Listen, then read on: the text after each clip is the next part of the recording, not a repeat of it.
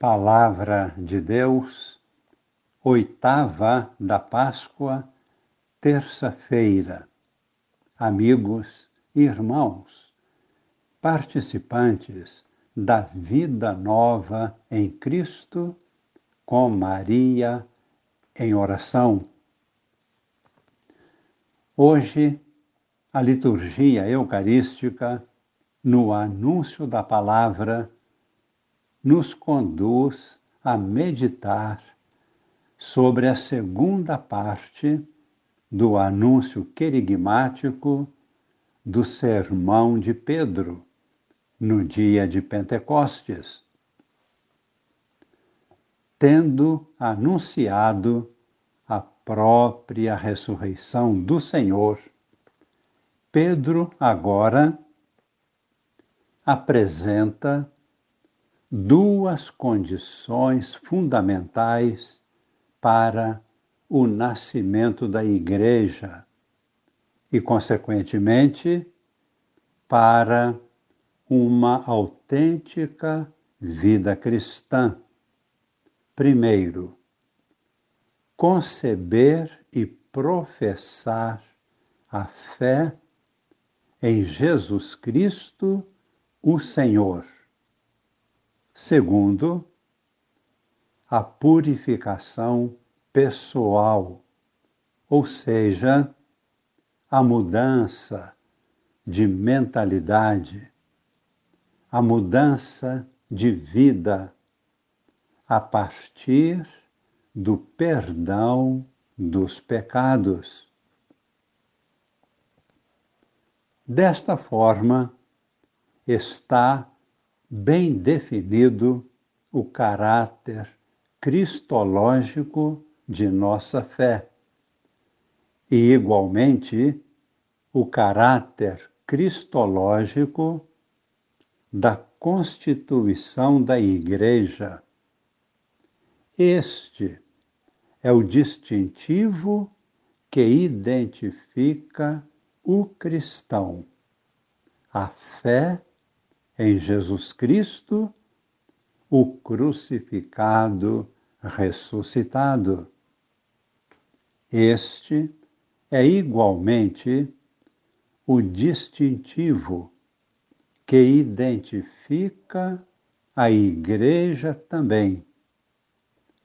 É por este distintivo que podemos saber se uma pessoa é cristã. E podemos saber se um grupo de pessoas reunidas em uma vivência comunitária, se esse grupo é verdadeiramente participante da Igreja de Cristo. Resumindo, este distintivo supõe, primeiro, crer em Jesus Cristo crucificado e ressuscitado e professar esta sua fé. Segundo, purificar-se do seu pecado e mudar de atitude de vida mudar de mentalidade. A vida própria do cristão e da igreja é uma vida sacramental.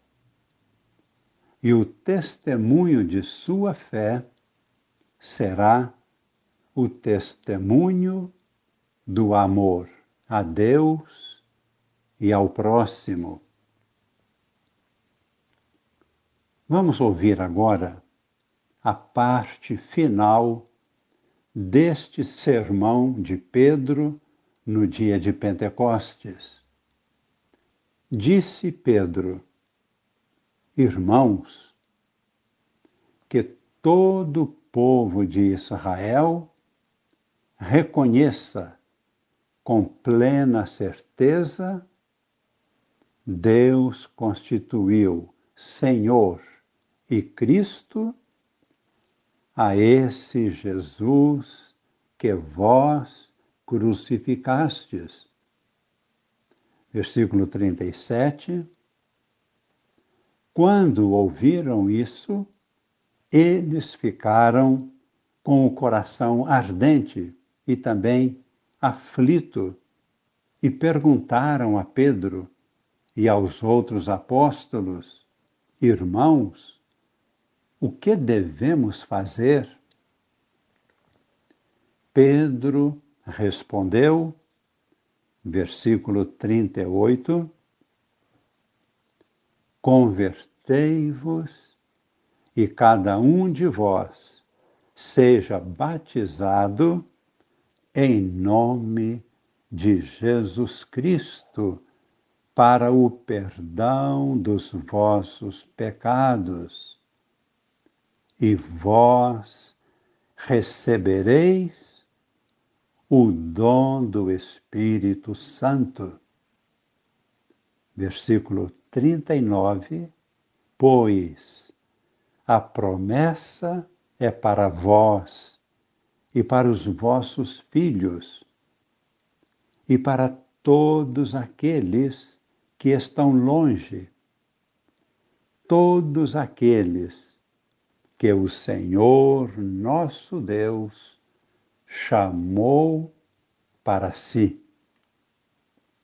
Versículo 40 Salvai-vos desta geração corrompida. Esta pregação de Pedro teve um efeito imediato e muito forte. Podemos ler no versículo seguinte, 41, que aqueles que aceitaram a palavra de Pedro e foram batizados chegaram a ser cerca de três mil pessoas. E que estas pessoas uniram-se aos apóstolos na fé. Onde estava a força destas palavras? Internamente, esta força procedia do próprio Espírito Santo. De outro lado, de modo visível e perceptível, era a força do testemunho da ressurreição. Aquele que tinha sido crucificado ressuscitou e apareceu a Pedro e a muitas pessoas. Aquele que fora crucificado agora era o Senhor. Rezemos, fechando nossos olhos humildemente. Pedimos ao Senhor, pela força desta palavra proclamada na unção do Espírito Santo, que nossos corações agora abram-se para acolher o poder desse testemunho. Que a unção do Espírito Santo faça de cada um de nós uma testemunha viva da ressurreição do Senhor. Com a intercessão da Virgem Maria e de todos os santos, com a intercessão de São José, desça sobre nós, sobre nossas famílias sobre toda a Igreja e toda a humanidade no mundo inteiro, a bênção de Deus Todo-Poderoso, Pai e Filho e Espírito Santo. Amém.